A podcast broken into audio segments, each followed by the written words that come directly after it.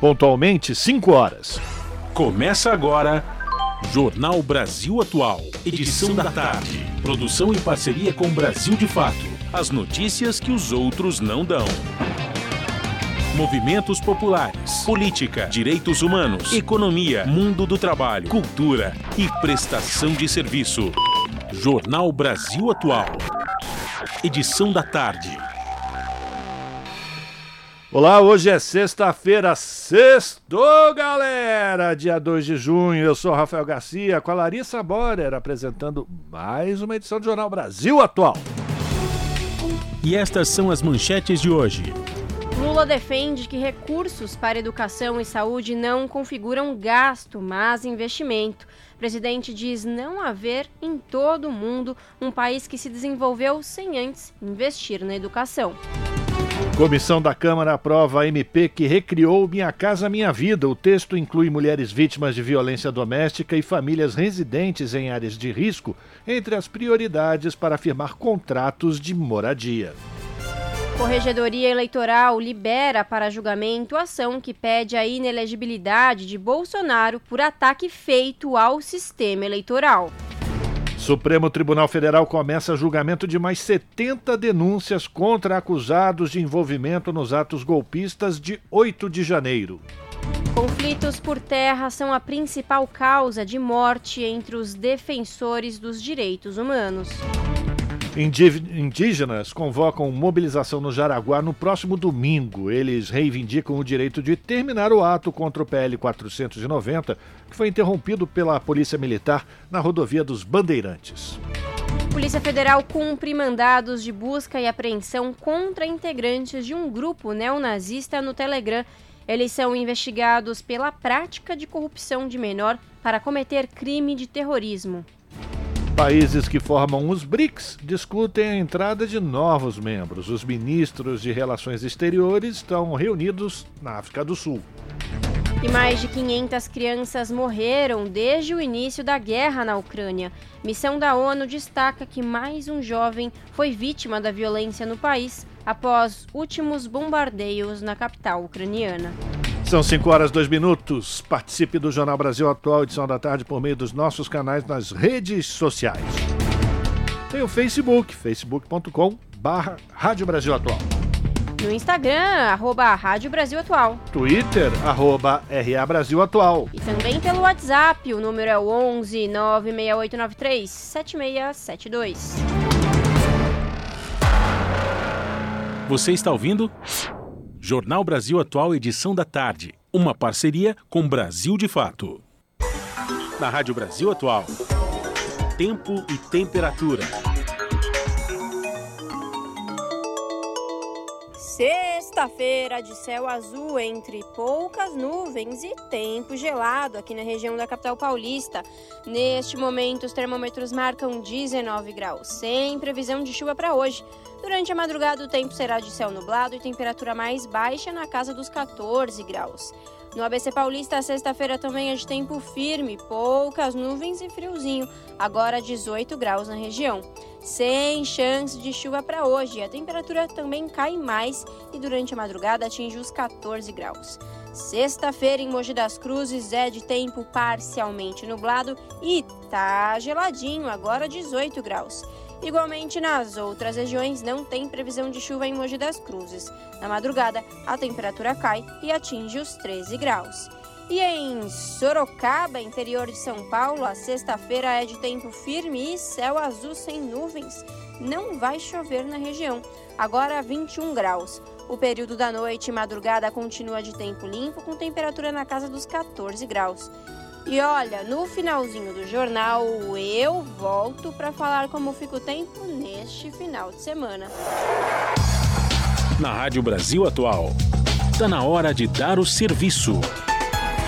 5 horas 4 minutos, ia falar 5 horas 14 minutos. Tô com pressa, minha gente. Vamos lá. Trânsito aqui na cidade de São Paulo no final da tarde dessa sexta-feira, com 515 quilômetros de ruas e avenidas monitoradas com trânsito lento nossa, nunca falei esse número tão alto, 515 quilômetros. 147 quilômetros de lentidão na zona sul, 145 na zona oeste, zona leste com 107, Zona Norte 65 e por fim a região central, Lari, só com 51 quilômetros das ruas e avenidas monitoradas pela CET, com o trânsito congestionado no final da tarde dessa sexta-feira, em que temos um sol brilhante ainda. E o, a situação do transporte público sobre trilhos nesta sexta-feira, Lari? Vamos lá, Rafael. Segundo o site do metrô, metrô.sp.gov.br, todas as linhas estão operando normalmente, tá tudo certinho e o Twitter fala que realmente é isso mesmo, tá tudo certinho. Mesma coisa, segundo o site da CPTM, cptm.sp.gov.br, tá tudo tranquilo, todas as, as linhas estão operando em situação normal e segundo o Twitter é isso mesmo. Agora, Rafa, uma, uma informação importante aqui, os passageiros eles devem ficar atentos a mudanças na circulação de trens que vão acontecer durante toda a operação comercial deste domingo, dia 4, para a realização de obras de manutenção e modernização. As atividades serão executadas no trecho entre as estações Luz e Brás, da linha 11 Coral, e vão causar interferência no serviço 710, que torna possível aí viajar entre as linhas 7 Rubi e 10 Turquesa sem a necessidade de transferência na estação Brás e no serviço expresso aeroporto. Na linha 11 Coral, o trecho entre as estações Luz e Brás estará interditado para a realização de limpeza, regularização, estucamento, lixamento e pintura dos viadutos Brigadeiro Tobias e Avenida Tiradentes, além de instalação de rede de esgoto da plataforma 5 até a Rua da Cantareira para garantir a segurança dos trabalhadores e também dos passageiros durante a atuação das equipes de obras, o serviço 710 estará suspenso. Com isso, a alternativa é utilizar na estação da Luz a linha 7 Rumbi, que é Jundiaí Luz, na plataforma 2, e a linha 10 Turquesa, que é da Luz até Rio Grande da Serra, na plataforma 1. Os passageiros também podem optar por seguir viagem fazendo conexão com linhas de metrô nas estações Brás e Luz. E para quem pretende pegar o serviço expresso a, a do aeroporto, neste domingo, para chegar ao aeroporto de Guarulhos, excepcionalmente, as partidas serão feitas na estação Brás, na plataforma 8 e não na estação da Luz. Os horários de partida permanecem os mesmos. Agora, Rafa, depois dessa informação grande que eu dei, conta pra gente como que tá a situação das rodovias na tarde desta sexta-feira. Pois é, Lari, a situação está tranquila para o motorista que pretende chegar na região do ABC ou na Baixada Santista utilizando a Anchieta ou imigrantes, não há nenhum ponto de congestionamento.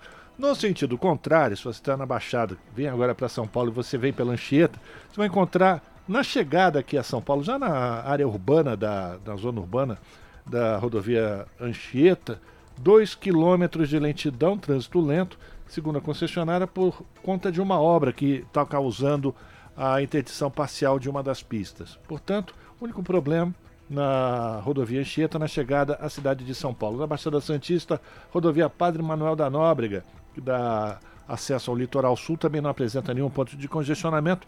Trânsito livre, boa viagem! Lê, lê,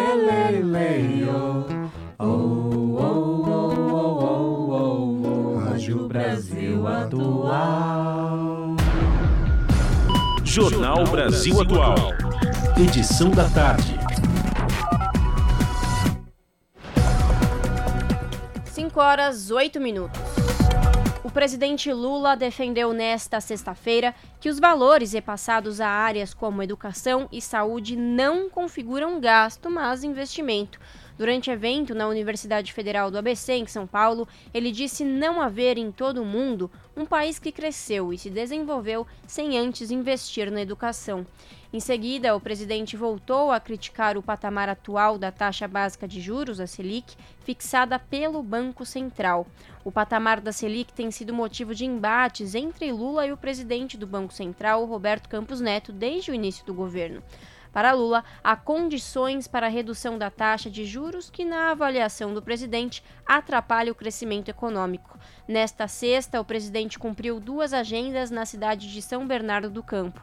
A primeira delas marca a retomada de investimentos do governo federal no ensino superior brasileiro. Lula participou da inauguração de um novo prédio da Universidade Federal do ABC que vai abrigar o bloco Zeta de laboratórios.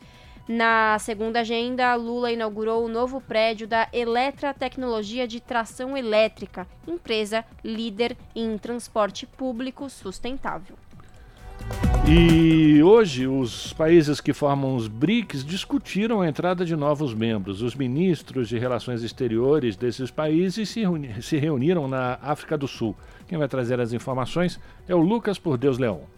Os ministros de Relações Exteriores dos cinco países dos BRICS discutem na cidade do Cabo, na África do Sul, a entrada de novos membros no grupo, que hoje reúne Brasil, Rússia, Índia e África do Sul. Representando o Brasil, o ministro das Relações Exteriores, Mauro Vieira, participa do encontro que termina nesta sexta-feira. O evento é uma prévia para a cúpula dos BRICS marcada para agosto, também na África do Sul. Segundo os ministros dos BRICS, existem mais de uma dúzia de países com interesse em aderir ao bloco. O chanceler brasileiro, Mauro Vieira, destacou que, devido à história de sucesso do bloco, muitos países estão interessados em aderir ao grupo.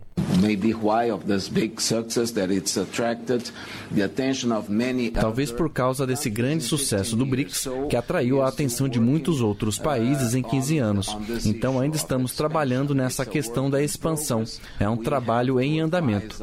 Temos que assessorar nossos presidentes para o próximo encontro da cúpula dos BRICS, em agosto. Entre os ativos do bloco está o Banco de Desenvolvimento dos BRICS, que já aprovou mais de 32 bilhões de dólares em financiamentos. Em entrevista divulgada nesta sexta-feira e realizada pela mídia internacional GCTN, com sede na China, a presidenta do novo Banco de Desenvolvimento, conhecido como Banco dos BRICS, a ex-presidenta Dilma Rousseff reforçou a importância de expandir os laços entre os países do mundo em desenvolvimento. A nossa força está em quanto mais países do sul global nós pudermos atrair. O Banco dos BRICS não é uma plataforma de financiamento, ele é uma plataforma de cooperação de cooperação e de construção do multilateralismo. O mundo está em transição, uma nova ordem não nasceu inteiramente e a antiga não morreu inteiramente, mas o mundo caminha certamente para, para a multipolaridade e o multilateralismo. Ainda segundo a ex-presidenta Dilma Rousseff, outro projeto do banco é expandir o uso de moedas locais nos financiamentos da instituição, dos atuais 22% para 30% do total. Da Rádio Nacional em Brasília, Lucas Por Deus Leon. 5 horas 12 minutos. E cooperação Sul-Sul marca ordem global multipolar, diz presidente da Assembleia Geral. Países enxergam a, co a colaboração como um processo catalisador na superação de crises. Da ONU News em Nova York, as informações com o repórter Felipe de Carvalho. Na abertura da sessão do Comitê de Alto Nível de Cooperação Sul-Sul, nesta quarta-feira, o presidente da Assembleia Geral, Chaba Korot, disse que uma nova ordem mundial está emergindo no horizonte. Ele destacou que as relações tradicionais de comércio e cooperação técnico-científica Norte-Sul estão dando lugar a uma dinâmica Sul-Sul que cresce rapidamente. Segundo o presidente da Assembleia Geral, cada vez mais os centros da economia mundial e do dinamismo social vão emergir no chamado Sul Global. Corote mencionou o número de novas patentes e empreendimentos, bem como a composição etária dos países e a disponibilidade de recursos naturais como fatores que favorecem os países do Sul. Para ele, o mundo está indo em direção a uma ordem global multipolar e a cooperação Sul-Sul será um motor poderoso de progresso e resiliência. O Comitê de Alto Nível de Cooperação Sul-Sul é o mais alto órgão da ONU de formulação de políticas para a cooperação Sul-Sul. O grupo se reúne até esta sexta-feira para revisar o progresso e discutir a aceleração da recuperação da pandemia de Covid-19 e a implementação da Agenda 2030 por meio de colaborações entre os países. Outro ponto de destaque na agenda é a consolidação de iniciativas de cooperação técnica entre países em desenvolvimento, como a produção de vacinas e outros bens essenciais de saúde. Durante os primeiros dias do evento, muitos países observaram que, perante múltiplas crises, o papel catalisador da cooperação Sul-Sul e triangular foi amplamente demonstrado. Da ONU News em Nova York, Felipe de Carvalho. Você está ouvindo? Jornal Brasil Atual, edição da tarde. uma parceria com Brasil de Fato. Agora são 5 horas 15 minutos. Em depoimento à Comissão Parlamentar Distrital em Brasília, o general Augusto Heleno chamou o dia 8 de janeiro de demonstração de insatisfação. A oitiva foi realizada na Câmara Legislativa do Distrito Federal nesta quinta-feira e terminou com tumulto. Os detalhes com a Gabriela Moncal. O general Augusto Heleno, ex-ministro do GSI, o Gabinete de Segurança Institucional do governo Bolsonaro, foi ouvido nesta quinta-feira, dia 1 na CPI dos atos antidemocráticos da Câmara Legislativa do Distrito Federal. Em depoimento, ele buscou minimizar falas consideradas golpistas enquanto ocupava o cargo de ministro no governo passado e classificou os atos golpistas como manifestações e demonstração de insatisfação. Eu acho que o tratamento que estão dando a essa palavra golpe não é um tratamento adequado, porque golpe, um golpe, para ter realmente sucesso, ele precisa ter líderes, ele precisa ter um líder principal, alguém que esteja disposto a assumir esse papel de liderar um golpe. A declaração de Heleno foi uma resposta a um questionamento do presidente da CPI, o deputado petista Chico Vigilante, sobre o encontro do general com o influenciador bolsonarista Romário Garcia, preso por envolvimento nos atos terroristas do dia 8. O ex-ministro alegou que não conhecia o influencer, mas ao ser apresentada a lista de pessoas que ele recebeu em 18 de novembro, o militar afirmou que recebia muita gente que não conhecia, segundo suas palavras. O presidente da CPI perguntou então ao general se faltou um líder para o golpe ocorrer e ele desconversou, dizendo que no Brasil não seria fácil, voltando a criticar o termo do uso golpe. Não é uma atitude simples, ainda mais num país do tamanho e da população do Brasil. Então, esse termo golpe está sendo empregado com extrema vulgaridade e não é uma coisa é, simples de se avaliar que uma, uma manifestação, uma demonstração de, de, de insatisfação, por exemplo, possa caracterizar um golpe. O ex-chefe do GSI justificou algumas das suas falas durante o período em que era ministro, como a de que ele teria que tomar Lexotan veia para não levar Bolsonaro à atitude drástica contra o Supremo Tribunal Federal. Segundo Heleno, as frases foram tiradas de contexto e feitas em tom de brincadeira. O general ainda negou qualquer responsabilidade sobre os atos de 12 de dezembro ou 8 de janeiro, quando ainda tinha ex-subordinados dele atuando no GSI. Durante a sessão da CPI, nesta quinta, os deputados distritais decidiram reconvocar o coronel Jorge Eduardo Naime, ex-comandante de operações da Polícia Militar do Distrito Federal, em razão de conflitos gerados a partir do depoimento do general do Exército Gustavo Henrique Dutra. Também foi aprovado o requerimento de convocação de Flávio Silvestre de Alencar, major da PM do Distrito Federal, preso em 23 de maio, na 12ª fase da Operação Lesa Pátria. Ele é suspeito de ordenar o recuo das tropas para facilitar a invasão ao prédio do STF no dia 8 de janeiro. Da Rádio Brasil de Fato, com reportagem de Valmir Araújo, em Brasília. Locução: Douglas Matos. São 5 horas e 18 minutos e o Rafael está doidão. Chamou a Gabriela Moncal, mas como vocês perceberam, era o Douglas Matos. Desculpa aí, Douglas. Seguindo aqui o, o, nosso jornal, a gente vai continuar falando de coisas bizarras. A gente vai falar de Bolsonaro. Porque a ação de inelegibilidade de Bolsonaro já pode ser julgada. O motivo seria o ataque feito pelo ex-presidente ao sistema eleitoral. E a Daniela Longuinho deve trazer as informações. Vamos acompanhar. O corregedor da Justiça Eleitoral, Benedito Gonçalves, liberou nesta quinta-feira para julgamento uma ação que pede a inelegibilidade do ex-presidente Jair Bolsonaro. O motivo da ação é um encontro que Bolsonaro realizou com embaixadores de países estrangeiros em julho do ano passado no Palácio da Alvorada. Na ocasião, o ex-presidente atacou a integridade do processo eleitoral com fatos inverídicos sobre o sistema eletrônico de votação. O pedido de investigação foi apresentado ao TSE pelo PDT, Partido Democrático Trabalhista.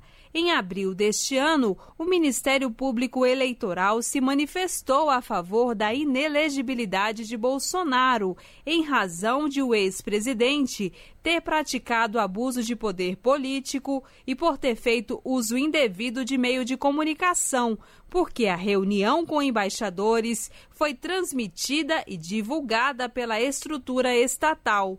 Já os advogados de Bolsonaro defendem que ele apenas manteve diálogo aberto durante o encontro e que expôs em linguagem simples em rede pública quais seriam as dúvidas e os pontos que teriam potencial de comprometer a lisura do processo eleitoral. No processo, a Procuradoria-Geral Eleitoral argumentou que a gravidade do descrédito no processo eleitoral disseminado por Bolsonaro pôde ser verificada nos atos golpistas de 8 de janeiro, quando pessoas convictas de que as eleições haviam sido fraudadas invadiram e depredaram as sedes dos três poderes enquanto a defesa de Bolsonaro afirmou não ser possível fazer qualquer ligação entre a reunião com embaixadores e os acontecimentos de 8 de janeiro, e defendeu a anulação de provas inseridas no processo, como a minuta do golpe, documento encontrado na casa do ex-ministro da Justiça Anderson Torres, que pedia intervenção na justiça eleitoral.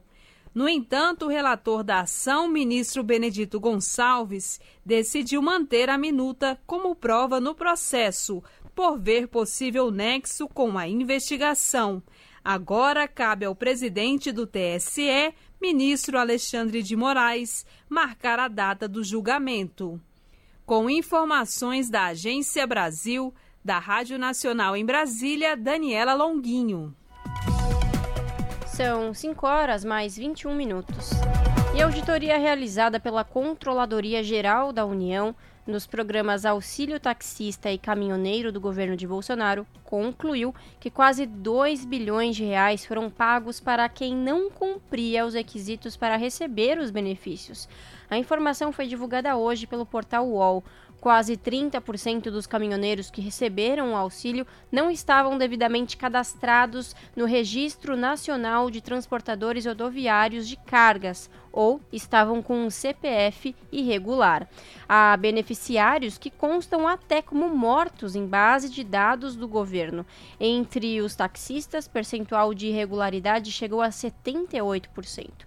Segundo a CGU, o valor foi pago a pessoas com CPF irregular, que moram no exterior, que constam como mortas, sem habilitação para dirigir ou com habilitação vencida, entre outros erros.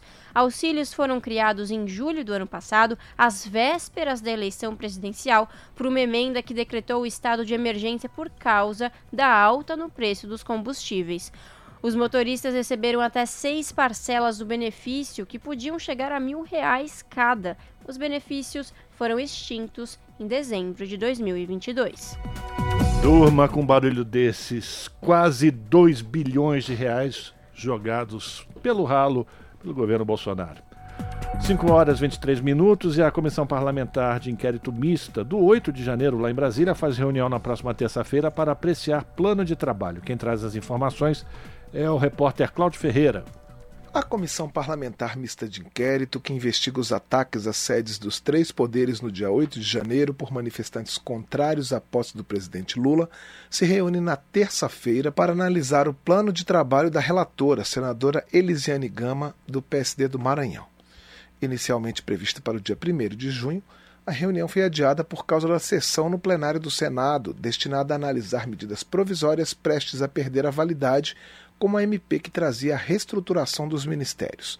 Mais de 700 requerimentos já foram apresentados na CPI. Boa parte deles pede a convocação de depoentes.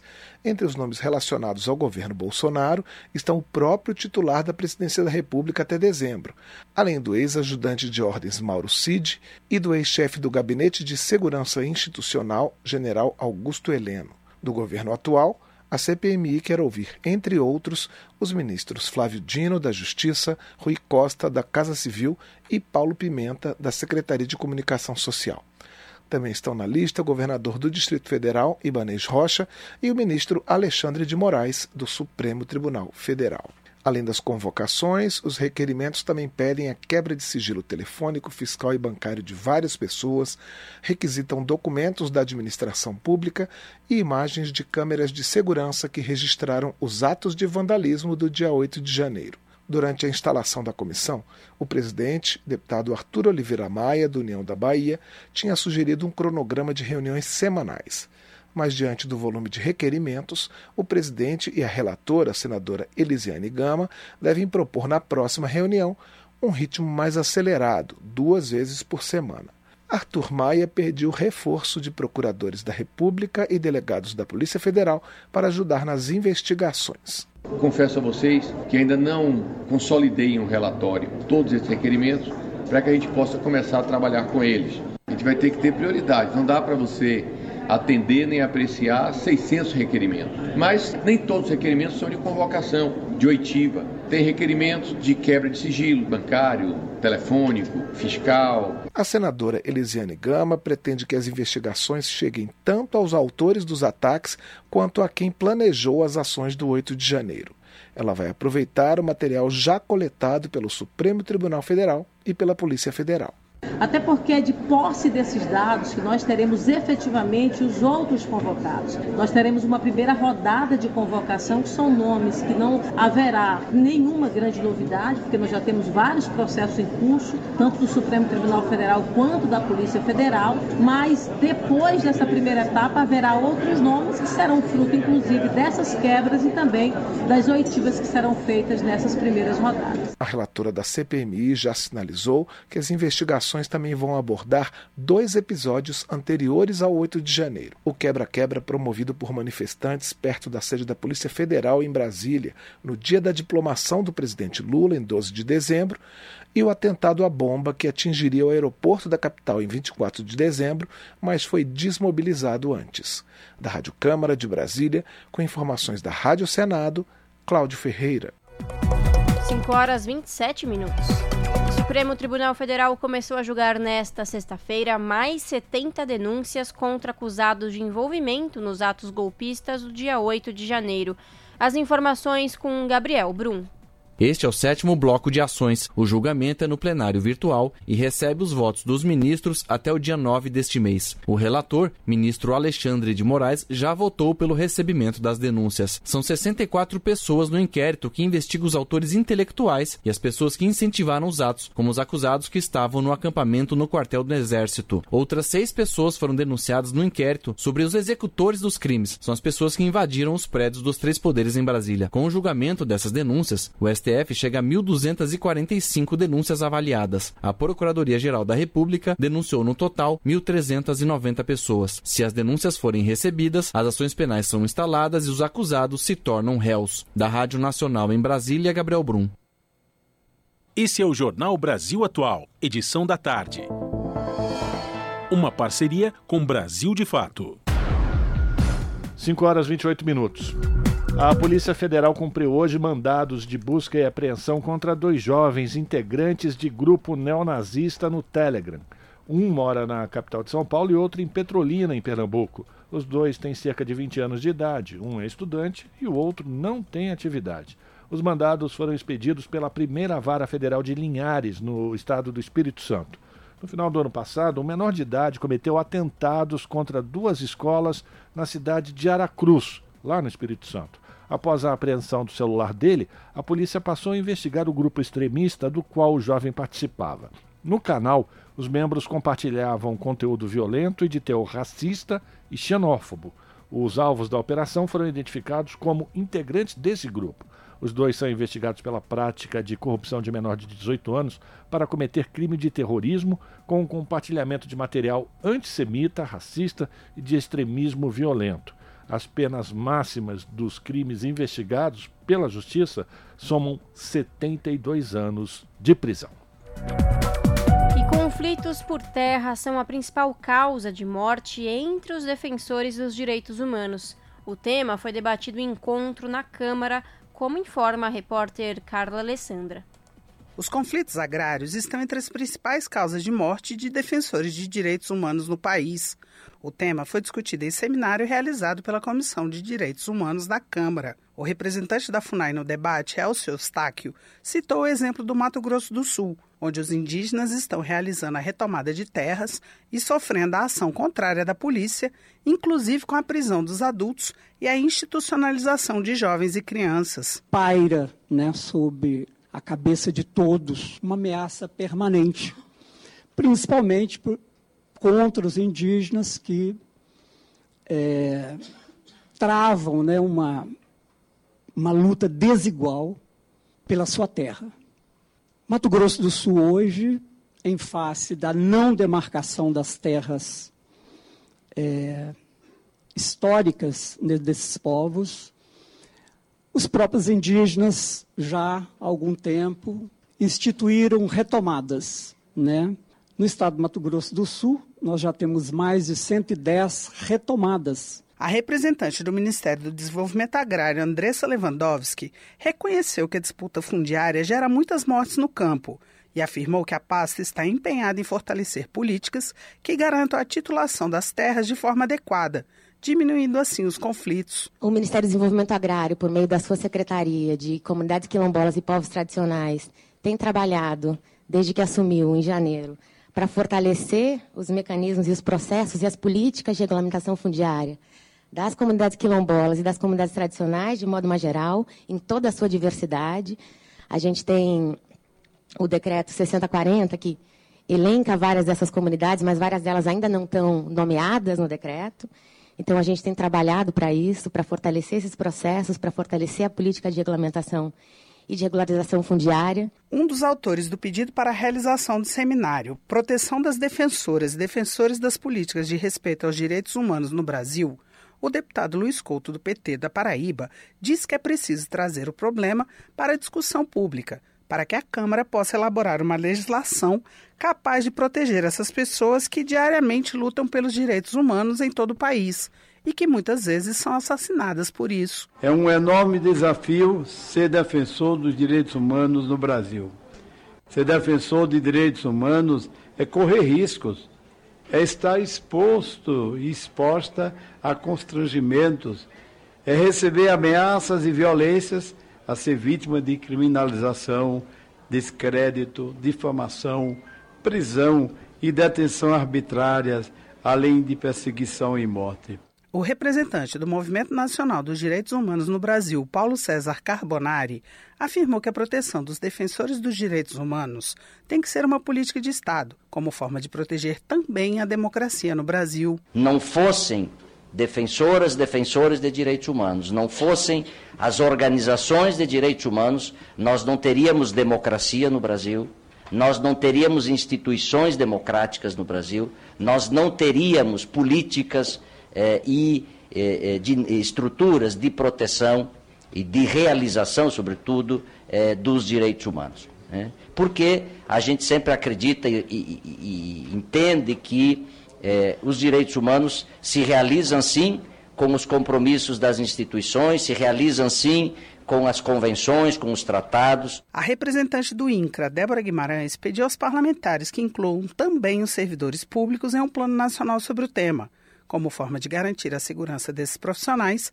que muitas vezes são vítimas de violência por cumprirem suas atribuições. Da Rádio Câmara de Brasília, Carla Alessandra. E o Ministério dos Direitos Humanos e Cidadania divulgou hoje que, nos primeiros cinco meses deste ano, o Disque 100 recebeu mais de 47 mil denúncias de violência cometidas contra pessoas idosas. No total, as denúncias apontam para cerca de 282 mil violações de direitos, como violência física, psicológica, negligência e exploração financeira ou material.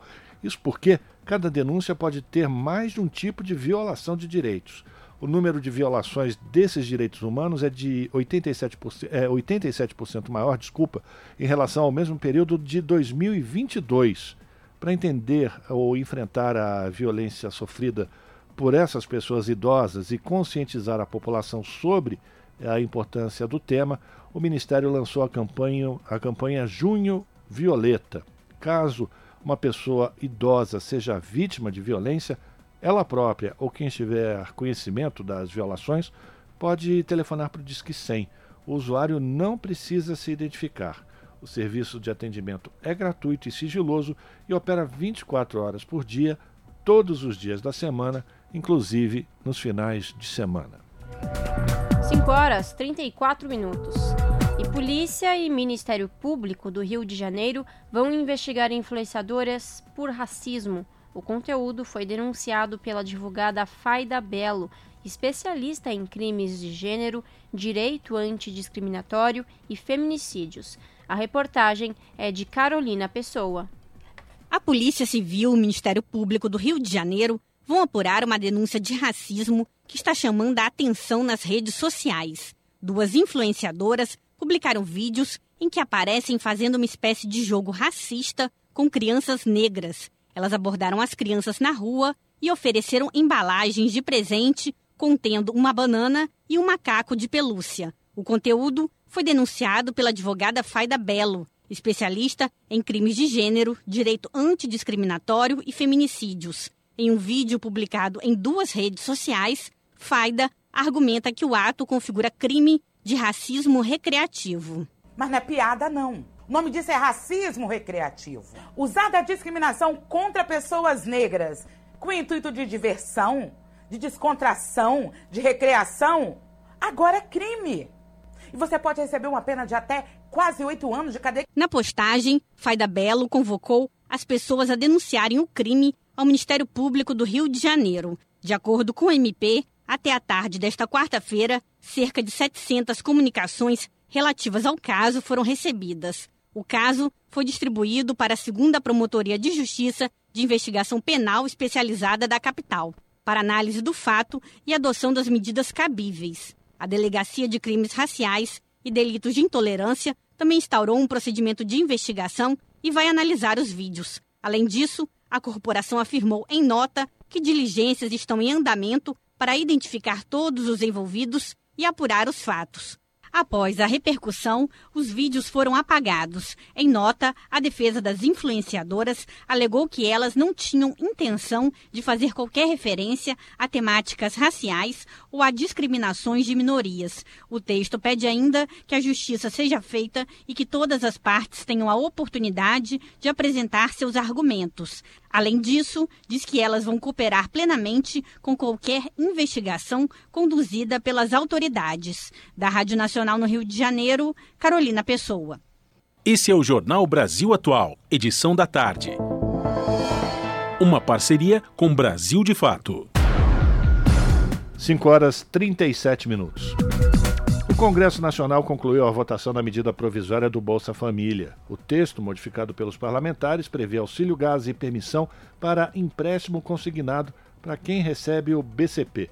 Reportagem de Raquel Macedo.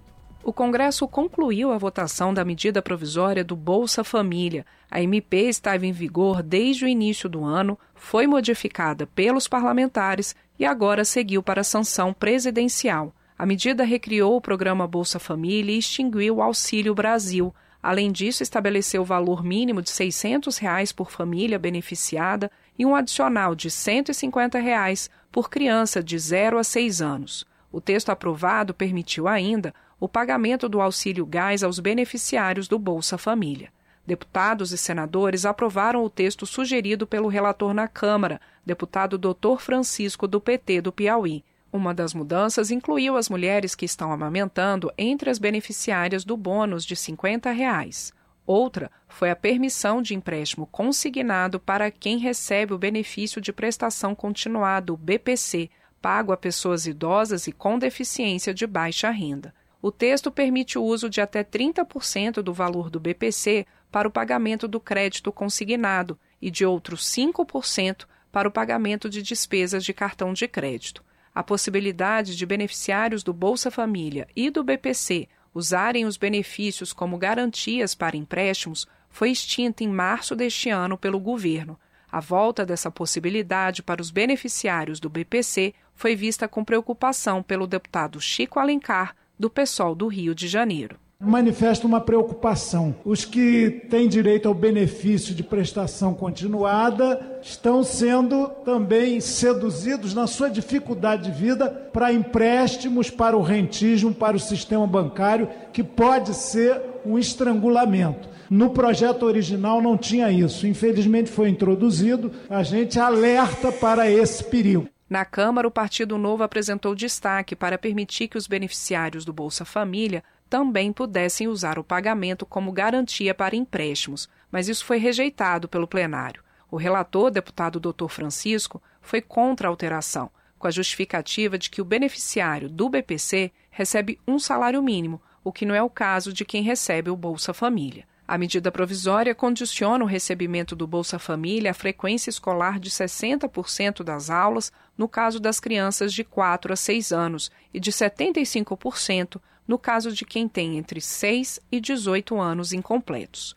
Outra exigência é a caderneta de vacinação atualizada. O deputado Rogério Correia, do PT de Minas Gerais, defendeu os critérios o governo coloca muito claramente que o combate à fome é uma prioridade, mas ao mesmo tempo coloca também critérios importantes para acenar para o Brasil o que é o conjunto de uma política social. A presença dessas crianças nas escolas e também a presença da vacina com as crianças que estão na escola.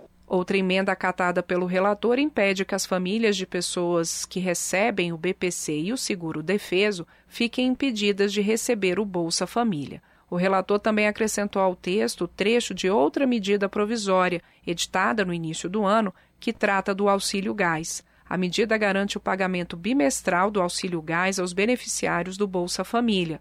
O valor corresponde a 50% da média do preço nacional do botijão de 13 quilos de gás, a ser definido pela Agência Nacional do Petróleo, ANP. Da Rádio Câmara de Brasília, com informações de Antônio Vital, Ana Raquel Macedo. 5 horas mais 41 minutos. E o ministro da Fazenda, Fernando Haddad, apresentou ao presidente Lula a minuta da medida provisória com medidas para reduzir em até 10% o valor de carros. De acordo com Haddad, Lula deu sinal verde, porém o lançamento do pacote ainda não tem data definida. O ministro argumentou que vai depender da agenda do presidente e da superação de questões burocráticas, como os pareceres da Receita Federal e da Procuradoria-Geral da Fazenda Nacional. Haddad, no entanto, adiantou que espera que a Casa Civil conclua a análise da medida provisória na próxima segunda-feira, o ministro da Fazenda destacou ainda o programa que o programa deve durar em torno de quatro meses e que é um bom esforço do governo para evitar demissões. De acordo com Fernando Haddad, o impacto final da renúncia de impostos será inferior aos 2 bilhões de reais inicialmente anunciados, e o valor será integralmente compensado por outras medidas de arrecadação para, segundo ele, não interferir no cumprimento da meta fiscal deste ano. Anunciada na semana passada, a medida prevê a redução de 1,5% a 10% no valor final de carros de até 120 mil reais para estimular o setor. E a CNM CUT, a Confederação Nacional dos Metalúrgicos da Central Única dos Trabalhadores, fará um levantamento entre as empresas do setor de eletroeletrônicos para verificar quais podem ser prejudicadas pela portaria do Ministério do Desenvolvimento, Indústria, Comércio e Serviços, que isentou de imposto de importação uma série de produtos de informática e de bens de capital. A portaria, chamada de estarifário, foi publicada em 10 de maio e atingiu principalmente empresas que fazem parte da Zona Franca de Manaus. A proposta do levantamento surgiu depois de reunião virtual com integrantes do Ministério do Desenvolvimento na última terça-feira, quando a Confederação levou ao conhecimento do governo federal as dificuldades enfrentadas pelas empresas de Manaus depois da medida que, segundo a CNM, ameaça empregos na região. O objetivo da pesquisa é defender o conteúdo local e os empregos do setor eletroeletrônico e aprofundar a interlocução com o Ministério da Indústria. Os representantes do Ministério afirmaram no encontro que a portaria já está sofrendo ajustes depois da publicação e que foram feitos dispositivos para que a empresa afetada com a medida possa pedir contestação do ex-tarifário.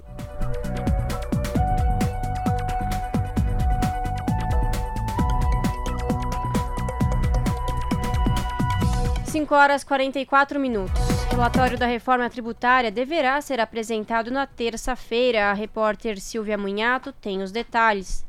O relator da reforma tributária, deputado Agnaldo Ribeiro, do PP da Paraíba, confirmou que apresentará o relatório da reforma na próxima terça-feira, mas o texto será um relatório das atividades do GT.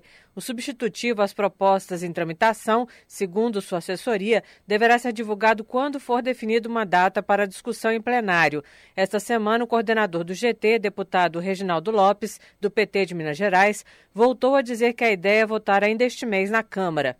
Em seminário no dia 1, Lopes explicou que o relatório será um resumo do que o GT fez, dos pontos consensuais e até contará um pouco da história desses 40 anos de discussão da reforma. Entre os pontos consensuais deverá estar a criação de um imposto sobre bens e serviços, dividido em um tributo federal e um de estados e municípios. A ideia é que o novo imposto substitua outros cinco: IPI, PIS, COFINS, ICMS estadual e ISS municipal. Agnaldo Ribeiro disse no seminário que o imposto deverá ter mais de uma alíquota.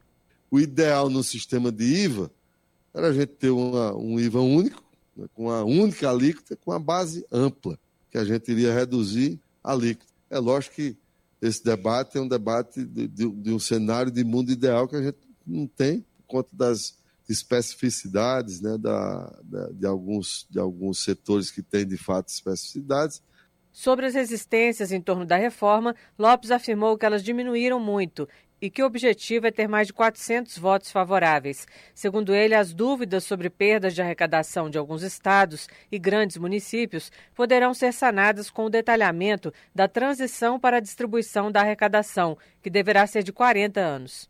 Mas os municípios de origem vão perder? Não, todos vão ganhar pelo crescimento econômico. É evidente que o município mais pobre vai ganhar mais do que o município mais rico. Mas o município mais rico também vai ganhar. É evidente que o estado mais pobre vai ganhar mais do que o, o estado mais rico, mas o município, o estado mais rico também vai ganhar. Então é uma política de ganha-ganha. E vamos fazer uma transição de longo prazo do ponto de vista federativo. Tem uma transição de 20 mais 20 anos, né? Com critério de distribuição. Então, é, vamos manter o nível de arrecadação, vamos fazer uma correção então, tem uma câmara de equalização dessas receitas. As diferenças de arrecadação poderão ocorrer porque a cobrança do tributo será no local de consumo da mercadoria ou serviço. Hoje há muita cobrança na origem da produção, o que beneficia estados como São Paulo. Mas as empresas desse estado, que também é um grande produtor industrial, serão beneficiadas pelo fim da cumulatividade, que é a cobrança de imposto sobre um insumo que já foi tributado. Da Rádio Câmara de Brasília, Silvio Minhato. 5 horas 47 minutos. E o governo disse que o PIB pode crescer até 2% este ano, mas os juros altos atrapalham a retomada econômica. A atividade cresce mais que o esperado pelo mercado no primeiro trimestre do governo de Lula. Quem traz os detalhes é o Rodrigo Durão. A economia brasileira cresceu acima das expectativas no primeiro trimestre do novo governo do presidente Lula. O PIB, Produto Interno Bruto, aumentou 1,9% em relação ao último trimestre de 2022. A alta superou em mais de meio ponto percentual a média das estimativas calculadas por analistas do mercado financeiro. Além disso, foi o segundo melhor resultado em 20 anos. Os novos dados do PIB foram divulgados pelo IBGE nesta quinta-feira. De acordo com o órgão, o resultado desse trimestre foi impulsionado pelo crescimento do setor agropecuário, que subiu mais de 21,5%. Esse aumento na produção é relativo ao período que vai do final de 2022 ao início de 2023, o maior crescimento trimestral desde 1996. O crescimento do agronegócio está relacionado com a grande safra de grãos colhida no país e os preços altos destes produtos no mercado internacional, principalmente a soja. A alta do PIB foi comemorada pelo governo federal.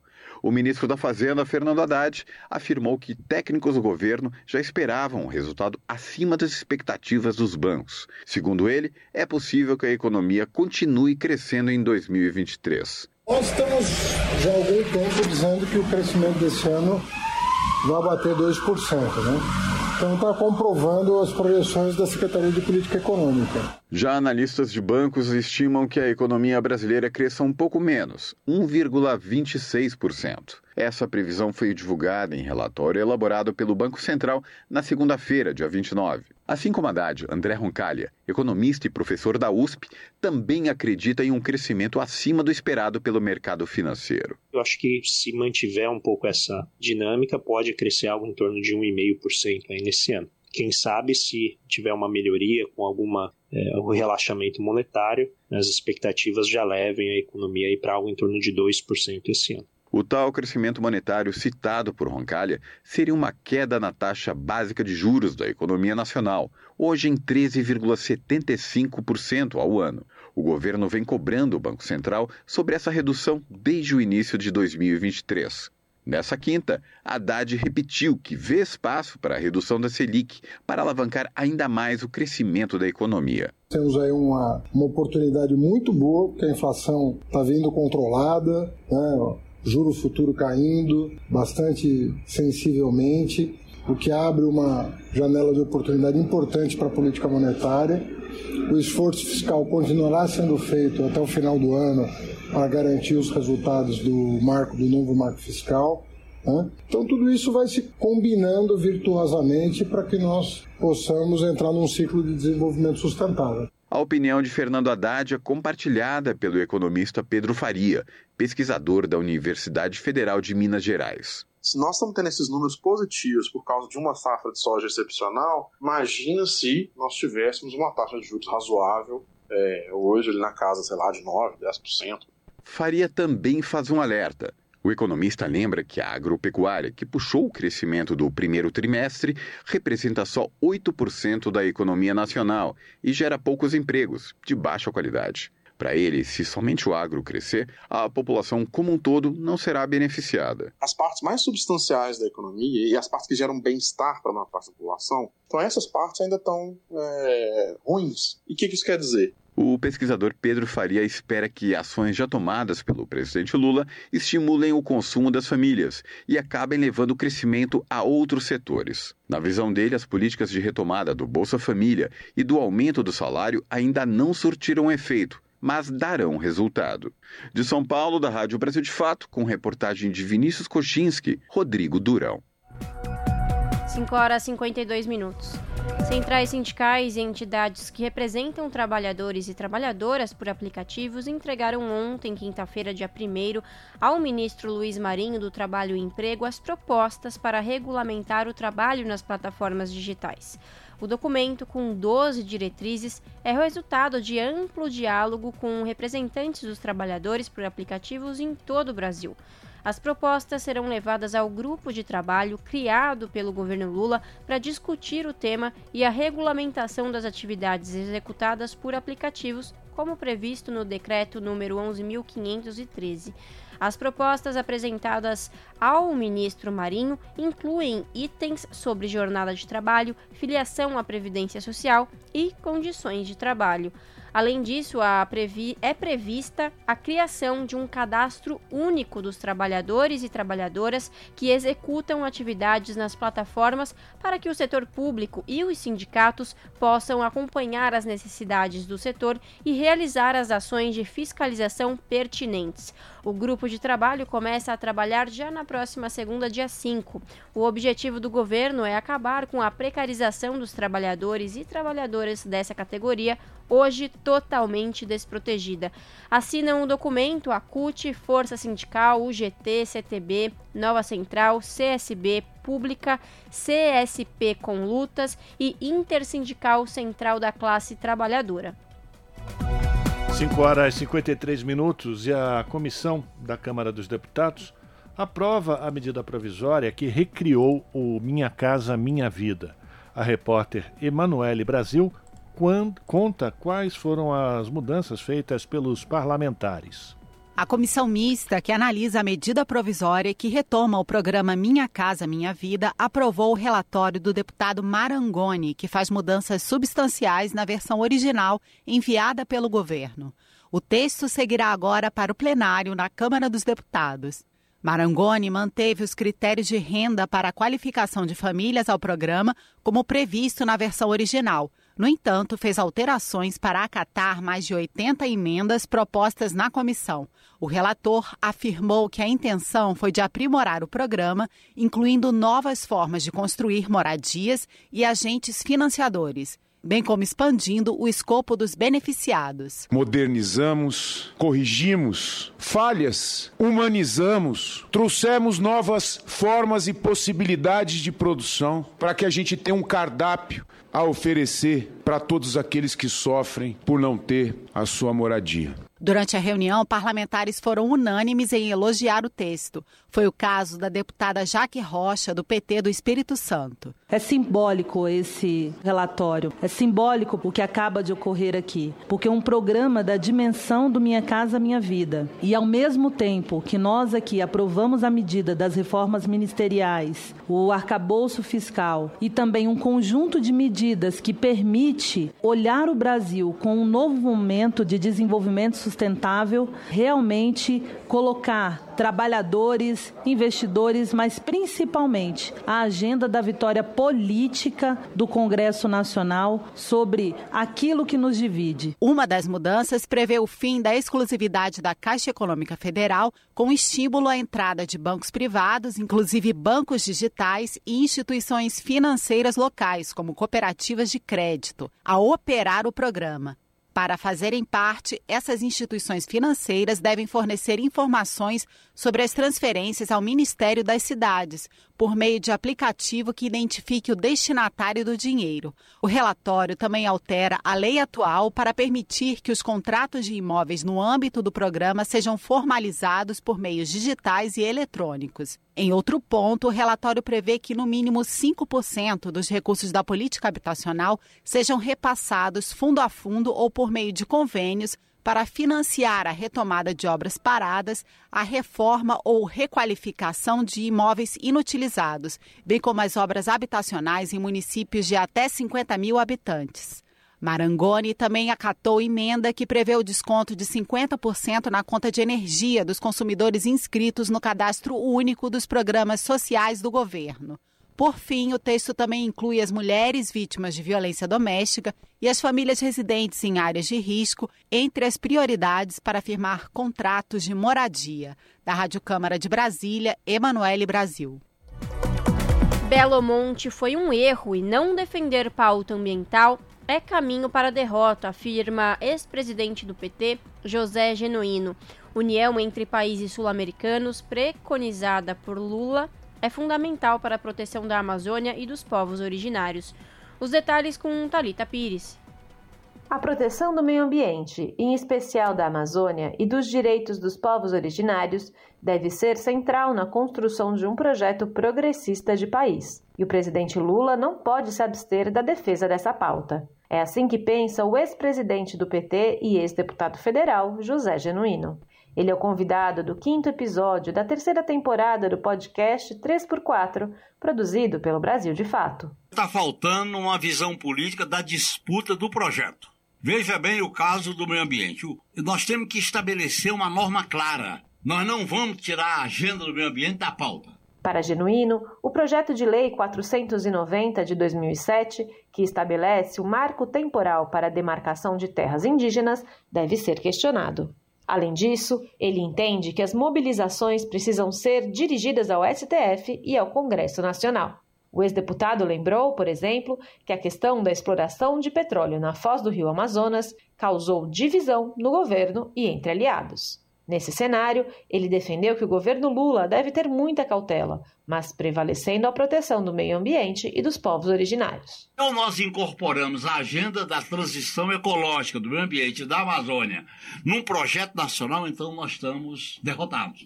Nós não podemos ir pela onda produtivista de qualquer jeito. A Amazônia é uma realidade particular. Eu faço uma autocrítica sobre essa questão da Petrobras, porque eu defendi o projeto Belo Monte. E foi um erro defender o Belo Monte do jeito que estava. Ali tinha que ter negociado com os povos originários, tinha que ter negociado melhor o meio ambiente. Eu, na época, defendi e hoje eu faço autocrítica. Isso eu digo o seguinte: tem que haver um estudo preciso, detalhado, técnico, sobre as possibilidades da pesquisa. Segundo, quais são as precauções? Todas elas serem adotadas. João Pedro Stedley, liderança do MST e comentarista do podcast 3x4, concorda com Genuíno. Ele destaca que o Congresso Nacional se tornou o refúgio da extrema-direita. É evidente que o parlamento sempre foi uma trincheira da burguesia por conta desse sistema eleitoral que é deformado, ele não garante a representação da população. Agora, de fato, a extrema-direita perdeu as eleições com o bolsonarismo e se incrustou lá no legislativo com uma trincheira. E ela está fazendo a luta contra tudo desde o parlamento. Então, ela está pautando temas que interessam a ela para dialogar com a sua base. E enfrentar o governo, enfrentar a sociedade, enfrentar o judiciário é impressionante. O podcast 3x4 é apresentado por Nara Lacerda e Igor Carvalho, que atuam na equipe de jornalismo do Brasil de Fato. Novos episódios são lançados toda sexta-feira pela manhã. De São Paulo, da Rádio Brasil de Fato, locução Talita Pires. 18 horas. Rádio Brasil Atual. Para sugestões e comentários, entre em contato conosco por e-mail redação@jornalbrasilatual.com.br ou WhatsApp DDD 11 96893 7672. Acompanhe a nossa programação também pelo site redebrasilatual.com.br. São 18 horas e normalmente nesse horário a gente chama a Ana Flávia Quitério para trazer quais são os destaques da edição do seu jornal, que você sabe começa às 7 da noite pontualmente pelo canal 44.1 digital e também pelo canal da TVT no YouTube, youtube.com/barra. Hoje a gente não vai ter Ana Flávia Quitério, mas no lugar a gente tem o Cosmo Silva, que vai trazer os destaques do Revista Brasil TVT, que você vai acompanhar amanhã e no domingo a partir das 18 horas, tanto pela TVT, canal 44.1, como também pelo canal da TVT no YouTube, eh, youtube.com barra rede TVT. Diga aí, Cosmo, quais são os destaques desta semana do Revista Brasil TVT? Olá, Rafael Garcia e Larissa Borer e ouvintes da Rádio Brasil Atual. No Revista Brasil TVT deste fim de semana, vamos falar do encontro com líderes dos países da América do Sul para tratar da integração regional. Como anfitrião, o presidente Lula apresentou 10 propostas para guiar as discussões da cúpula. Além disso, ele também defendeu a retomada da União das Nações Sul-Americanas, conhecida como UNASUL, como fórum de diálogo entre esses países. Também vamos repercutir a aprovação em regime de urgência pela Câmara dos Deputados do projeto de lei 490 que legitima o chamado marco temporal. A tese exclui a possibilidade de demarcação de terras indígenas daqueles que não estavam nelas em 1988. Outro destaque é o relatório da Comissão de Direitos Humanos, ARNS, entregue ao ministro da Justiça e Segurança Pública, Flávio Dino. Intitulado Pará sem Justiça não há paz, o documento indica recomendações de ações governamentais para enfrentar o quadro de violência e impunidade no sul e sudeste do Pará. Nós também vamos analisar a decisão do corregedor do Conselho Nacional de Justiça, também conhecido como CNJ, que determinou a realização de uma auditoria na 13ª Vara da Justiça Federal de Curitiba, onde tramitam os processos da Lava Jato. Outro assunto que vamos destacar no programa é a mobilização dos deputados estaduais do PT de São Paulo, que estão mobilizados contra a liquidação de terras públicas no estado sob o governo de Tarcísio de Freitas do Republicanos. E também vamos falar do projeto Cultuando Baobás, suas sombras e seus frutos. Idealizado pelos professores Acácio Almeida, da UFABC, e Matilde Ribeiro, da Unilab, o projeto tem como objetivo conferir destaque a mulheres e homens negros com idade acima de 75 anos. O Revista Brasil TVT vai ao ar aos sábados e domingos, das 18 às 20 horas, na TVT, canal 44.1 digital em São Paulo e na Grande São Paulo, na Rádio Brasil Atual 98.9 FM e também pelo YouTube da TVT, youtube.com/redetvt. Estes são os destaques do Revista Brasil TVT deste final de semana. Abraço para você, Rafael e Larissa, e até o próximo programa. Você está ouvindo? Jornal Brasil Atual, edição da tarde. Uma parceria com Brasil de Fato. 18 horas, 4 minutos. Após repressão e sob cerco policial, indígenas convocam mobilização no Jaraguá no domingo. Os Guarani Mbia reivindicam o direito de terminar o ato contra o PL 490, interrompido pela PM na rodovia dos Bandeirantes. Os detalhes com Gabriela Moncal. Indígenas Guarani-Mbiá convocaram uma mobilização para o próximo domingo, dia 4, às 8 da manhã, na terra indígena Jaraguá. A atividade está sendo organizada depois de uma série de pelo menos três episódios. Um, na última terça, dia 30, uma manifestação pacífica contra o marco temporal foi brutalmente interrompida pela Polícia Militar de São Paulo. 2. A Câmara dos Deputados aprovou o projeto de lei do marco temporal, o PL 490, nesse mesmo dia. E, motivo 3, viaturas da polícia cercaram a comunidade Guarani em Biá. Os indígenas reivindicam o direito de terminar a manifestação contra o PL 490, que agora segue para o Senado. A proposta determina que novas terras só podem ser demarcadas se ocupadas por povos indígenas na data da promulgação da Constituição de 88. O chamado acontece nesse contexto em que o território está sofrendo um cerco das forças de segurança do estado de São Paulo. Desde a repressão ao protesto na última terça, policiais permanecem estacionados nos arredores e entradas das aldeias. Moradores, apoiadores e jornalistas que entraram ou saíram do território nessa última quarta-feira, dia 31, foram abordados. Uma liderança precisou sair da aldeia dentro do carro da CESAI, a Secretaria de Saúde Indígena, para que pudesse ir trabalhar.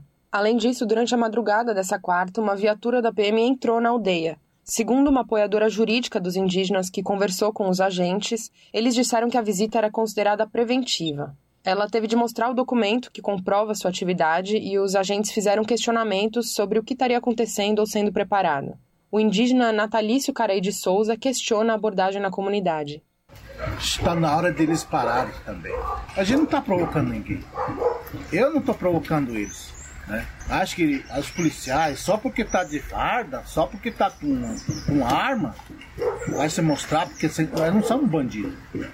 Os bandidos estão tá aí correndo para lá e para cá, roubando, assassinando. E nós não.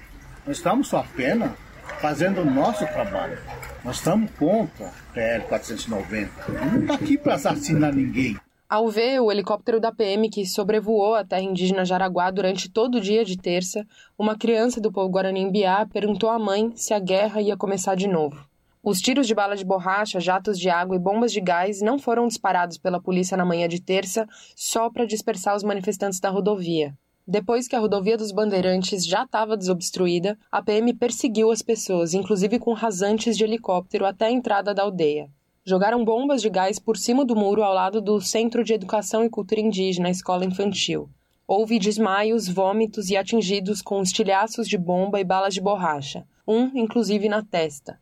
Ao Brasil de Fato, a Secretaria de Segurança Pública do governo de Tarcísio de Freitas informou que os policiais tentaram negociar com as lideranças. Na versão da secretaria, para desobstrução da via, assegurando o direito à livre manifestação sem desrespeitar o direito de ir e vir. Não tendo sucesso, nas palavras da nota, a tropa de choque precisou agir com técnicas de dispersão de multidões. Mas a reportagem presenciou a negociação e os acontecimentos ocorreram de forma diferente.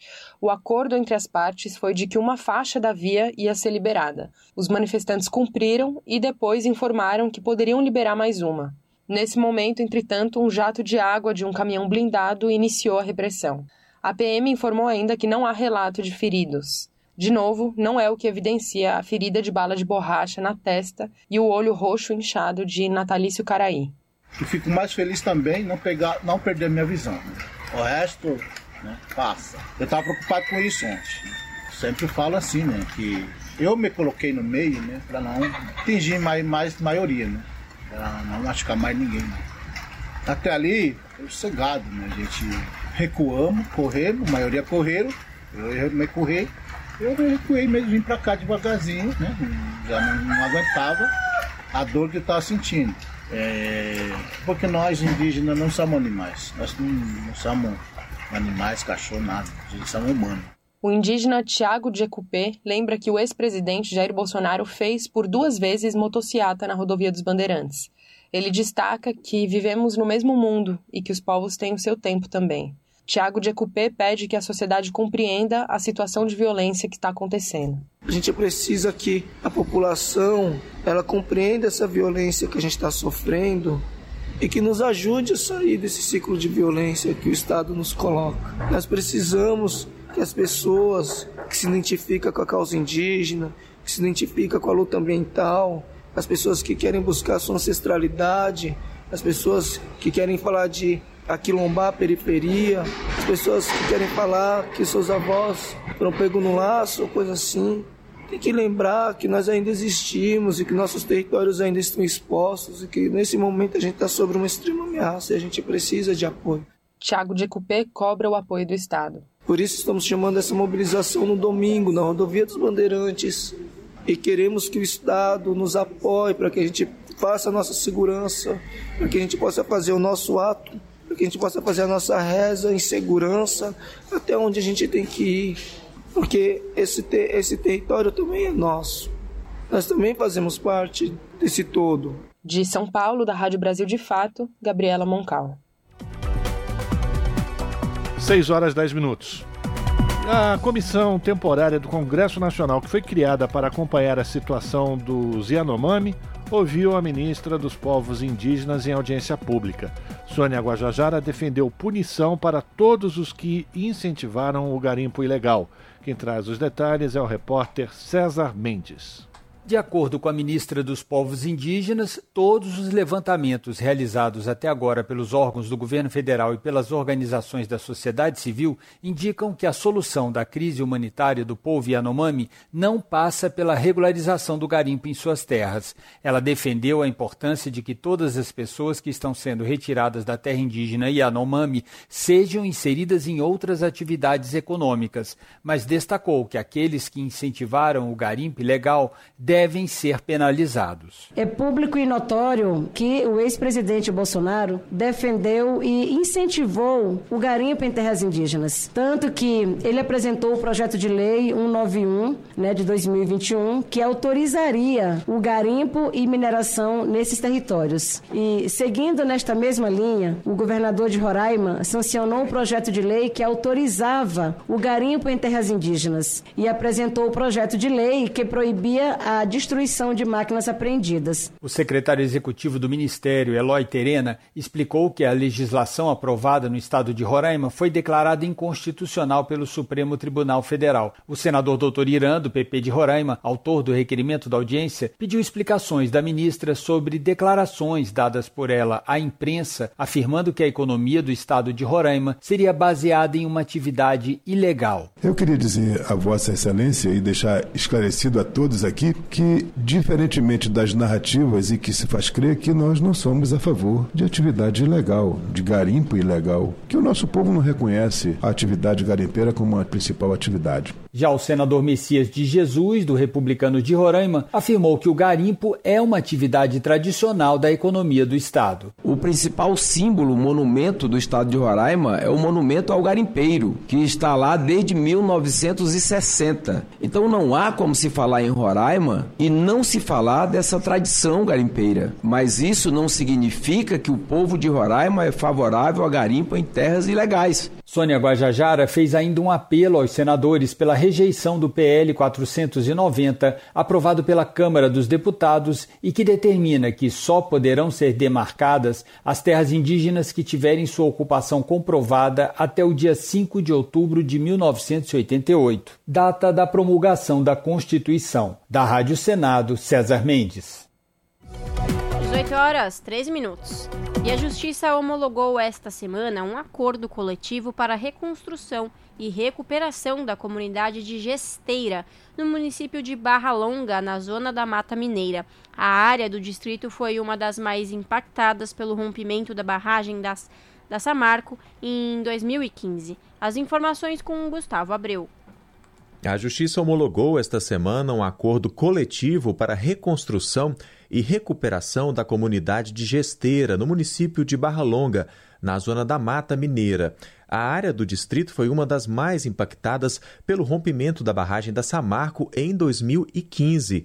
Estão previstos no acordo 126 milhões de reais para ações de urbanização do local onde será construída a nova comunidade indenização às famílias e um fundo para projetos comunitários. As medidas são desdobramentos de uma ação movida pelo Ministério Público Federal contra as empresas Samarco, Vale e BHP e contra a União e o Estado de Minas Gerais. A responsabilidade pela execução das ações foi assumida pela Fundação Renova.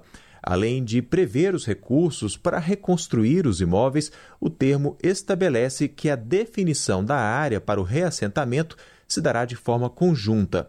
O procedimento é semelhante ao que ocorreu com os distritos de Bento Rodrigues e Paracatu, no município de Mariana, na região central de Minas, também destruídos pelos rejeitos de mineração. O cronograma de reconstrução dessas duas comunidades segue sofrendo com adiamentos, mas está em fase mais próxima da etapa de conclusão. São 6 horas 15 minutos. Parlamentares recebem dossiê sobre elevada contaminação de agrotóxico nas águas do Cerrado. De Brasília, quem traz as informações é o repórter José Carlos Oliveira.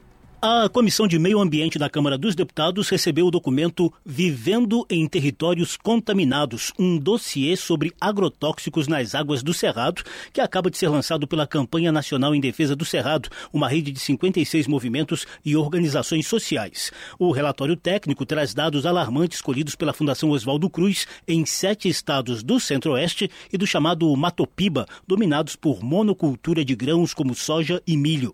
A pesquisadora da Fiocruz, ali Aline Gurgel, explicou que 90 substâncias foram analisadas em pontos de coleta escolhidos em conjunto com comunidades afetadas. A presença de agrotóxico na água foi constatada em todos os estados pesquisados. Glifosato, 2,4-D e atrazina, que estão entre os cinco mais consumidos do Brasil, apareceram em grande parte das amostras, no total 13 agrotóxicos nós identificamos, ao ponto da gente ter encontrado no estado do Maranhão nove agrotóxicos diferentes em uma única amostra de água, num poço que fica, olha que coincidência, a 35 metros de distância num campo de soja. Essas substâncias elas podem ter os seus efeitos tóxicos somados ou potencializados. Outro dado preocupante: cinco agrotóxicos detectados na pesquisa da Fiocruz não estão na portaria do governo federal que regulamenta os parâmetros a serem monitorados na água. Aline Gurgel avalia que qualquer dose de agrotóxico diferente de zero traz danos à saúde e ao meio ambiente de imediato ou a longo prazo. Ela classifica a legislação brasileira de permissiva, sobretudo diante de normas mais rigorosas como a da União Europeia. Não é que a gente é mais forte ou aguenta mais quantidade de veneno do que um cidadão europeu médio. É porque a nossa legislação não é suficientemente protetiva para a gente. Fica muito difícil de se fazer uma vigilância quando a gente sequer tem um conjunto representativo de é, substâncias previstas nas normativas brasileiras para serem monitoradas, né? Representantes das comunidades afetadas pela contaminação relataram o drama diário. Raimunda Nepomuceno é do quilombo Cocalinho, no Maranhão, onde foram encontrados nove agrotóxicos em uma única amostra de água. Com veneno, não temos terra, não temos água e a gente precisa do nosso cerrado vivo. E do jeito que está, não tem nenhuma proteção. Dilvanise das Chagas mostrou os efeitos da contaminação na comunidade de Gerazeiras, que vive da agricultura familiar em Formosa do Rio Preto e sofre com a pulverização de agrotóxico nos campos de soja do oeste baiano. Toda essa pulverização, quando eles fazem lá em cima da serra, a gente mora no vale, o vento vem, né, contaminando o que a gente tem no vale. As folhas, elas ficam pintadas. Considerado o berço das águas, as nascentes do Cerrado alimentam as principais bacias hidrográficas do país, o que também acaba disseminando a contaminação por agrotóxicos. Entre as recomendações da campanha nacional em defesa do Cerrado estão mutirão de saúde nas populações afetadas, criação de canais de denúncia e e monitoramento sanitário e ambiental. A campanha permanente contra os agrotóxicos e pela vida denunciou efeitos nocivos dos cerca de 1.800 novos ingredientes ativos liberados no governo Bolsonaro. A atual secretária de Vigilância em Saúde e Ambiente do Ministério da Saúde, Marielle Daniel, informou que 612 municípios integram a estratégia conjunta de redução de risco e há perspectiva de reforço dessas ações no plano plurianual do governo Lula. Essa é uma agenda prioritária, que a gente sabe que tem muito que avançar, estender para demais municípios, trabalhar a vigilância popular e participativa no desenvolvimento de ações preventivas de risco. Organizador do debate na Comissão de Meio Ambiente, o deputado Nilton Tato, do PT de São Paulo, alertou para a gravidade do tema. Quem acompanha as propagandas do Agro é Pop, o Agro é Tech, acaba não conhecendo o impacto que isso tem em especial para as populações mais vulneráveis, para as comunidades que estão ali, onde a monocultura, nesse modelo aí que usa muito veneno, do impacto que tem. Tato lamentou resistências a esse debate no Congresso Nacional. Ele lembrou que o Senado está prestes a aprovar em definitivo a proposta que facilita o registro de agrotóxicos, apelidada de PL do veneno. Enquanto isso, o projeto de lei que cria a PINARA, Política Nacional de Redução de Agrotóxicos, aguarda a votação do plenário da Câmara desde 2018, ainda sem perspectiva de consenso. Da Rádio Câmara de Brasília, José Carlos Oliveira. Você está ouvindo? Jornal Brasil Atual, edição da tarde. Uma parceria com Brasil de Fato. O melhor do circuito alternativo, agora na nossa agenda cultural.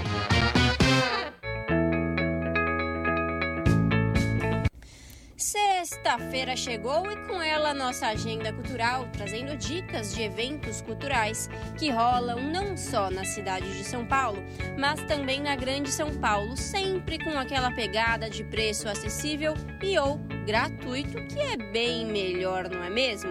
Então, bora lá! Para depois da tempestade, para um novo amor chegar, para que os insetos, para que dentro desembolorar. Hoje, sexta-feira, dia 2 de junho, tem show de lançamento do novo álbum do grupo Trupe Chá de Boldo.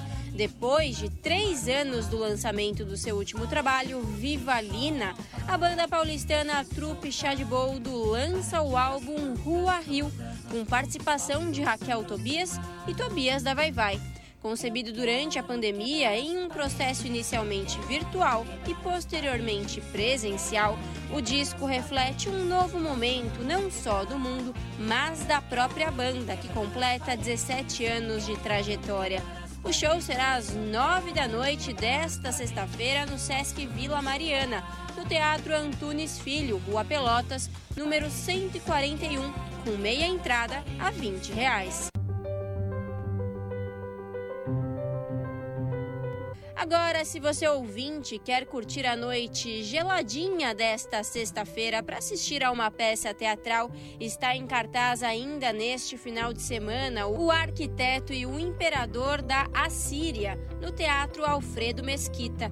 Situada em uma ilha deserta, a peça se inicia com um desastre aéreo que leva seu único sobrevivente a entrar em contato com um nativo que jamais teve contato com outro ser humano.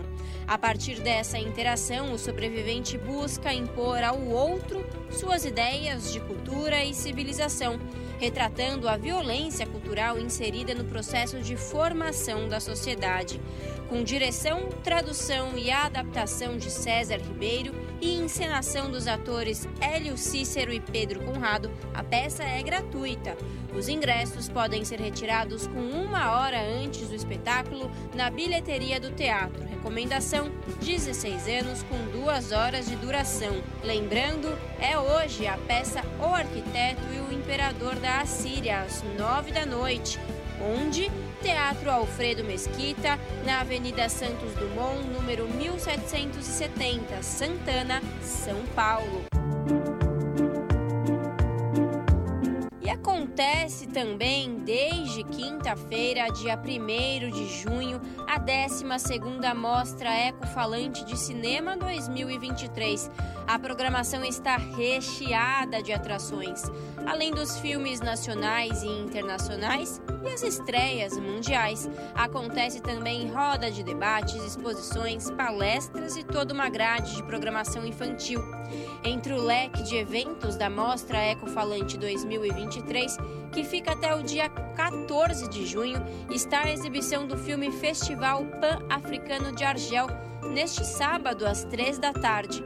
O clássico do diretor William Klein retrata a África em 1969, ano em que o continente está em processo de descolonização.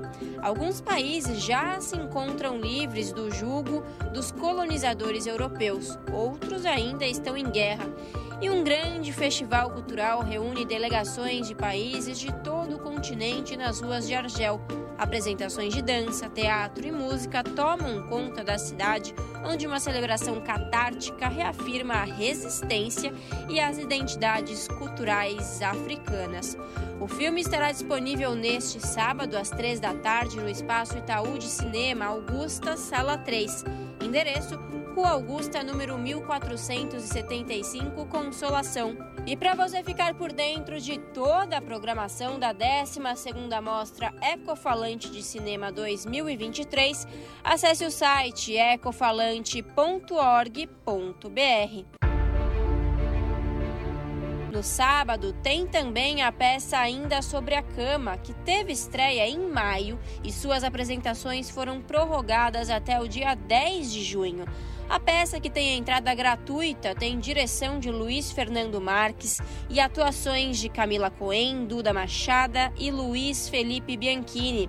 A dramaturgia inédita é provocada a partir da leitura da obra Leonce e Lena, do autor alemão George Buchner. O espaço cênico é formado por um quarto com uma cama de casal e duas mesinhas de cabeceiras. O público senta-se ao redor desses elementos, muito próximo das atrizes e do autor. Em cena, o autor e as duas atrizes formam diferentes possibilidades de casais ao longo da peça e fala sobre a inércia de sentimentos, palavras e ações que ainda hoje repetimos desde 1837. Ainda sobre a cama, neste sábado às seis da tarde, entrada franca, onde Oficina Cultural Oswald de Andrade, Rua Três Rios, 363, Bom Retiro, São Paulo. Os ingressos gratuitos precisam ser retirados com uma hora de antecedência.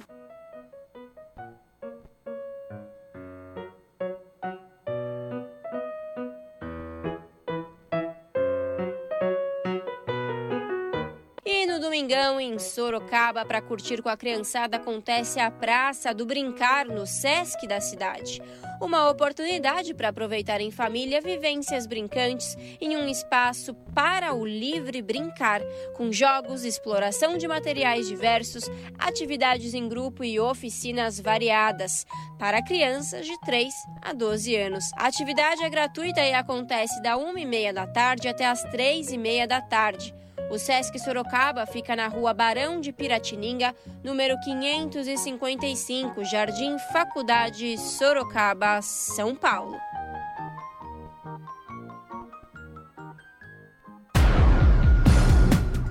Seis horas 27 minutos.